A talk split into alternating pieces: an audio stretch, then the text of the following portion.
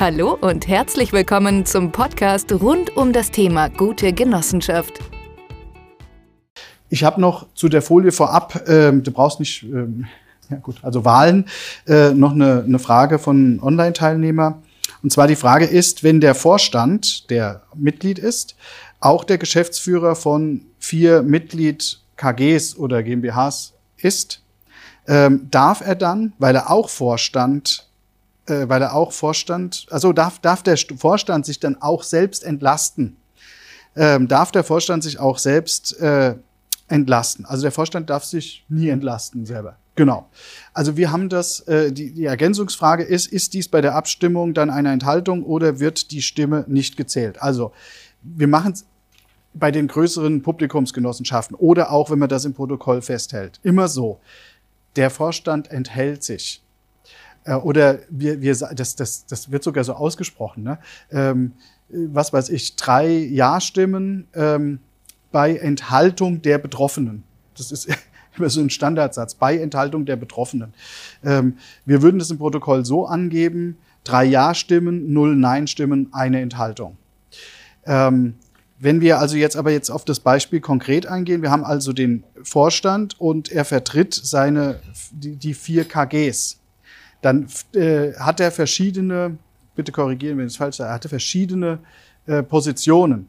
Er ist einmal als Vorstand da und dann einmal oder viermal als Vertreter der jeweiligen Struktur, der äh, KGs in dem Fall. Ähm, dann ist es so, dass, dass wir vier Ja-Stimmen, null Nein-Stimmen und eine Enthaltung hätten. Er für sich selber darf ähm, ähm, sich enthalten. Bei Beratungen über Vorstandsthemen also zum Beispiel den Kauf des Hauses vom Vorstand. Das ist mal so ein typischer Fall. Muss der Vorstand laut Protokoll, darf er nicht anwesend sein bei der Beratung. Das ist so. Also wir schreiben die Protokolle so. Wäre in dem Fall schwierig. In dem Fall wird, ja, doch, dann der Vorstand nimmt nicht teil, sondern nur die vier KGs nehmen teil. Das, da sieht man, wie grotesk diese ganze Regelung ist. Ja, aber am Ende ist es so. Also wir schreiben das dann auch wirklich so rein. Ja, der, der Vorstand nimmt nicht an der, oder die Person Vorstand, der ist ja auch Organ dann in dem Moment, nimmt nicht teil. Und die vier anderen, äh, die nehmen dann teil. Äh, das ist jetzt schon, ist natürlich ein extremes Beispiel. Ähm, normalerweise ist es so wenigstens ein oder zwei. Also bei drei Mitgliedern haben wir es immer so, da sagen wir tatsächlich, der Vorstand verlässt den Raum. Ja, schreiben wir so rein. Ähm, die, die anderen zwei beraten, stimmen ab. Der Vorstand kommt wieder rein. Der Vorstand wird von den Bevollmächtigten mitgeteilt. Das Ergebnis der Abstimmung ist so und so und so. Du wirst beauftragt, jetzt zum Notar zu laufen und die Beurkundung vorzubereiten. Achtung!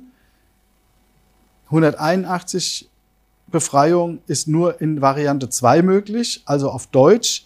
Wenn ich Eigentümer eines Hauses bin und Vorstand einer Genossenschaft und möchte mein, mein Haus an den Vorstand verkaufen, darf ich nicht in der Notarurkunde auf beiden Seiten unterschreiben. Es ist verboten. Ich darf nur auf der Privatseite als Verkäufer unterschreiben und dann muss der Bevollmächtigte oder ein Mitglied von der Generalversammlung beauftragt sein, den Vertrag zu unterschreiben. Die Notare machen es nicht. Das war's für heute. Weitere Infos finden Sie jederzeit auf www.genoheld.de. Auf Wiederhören!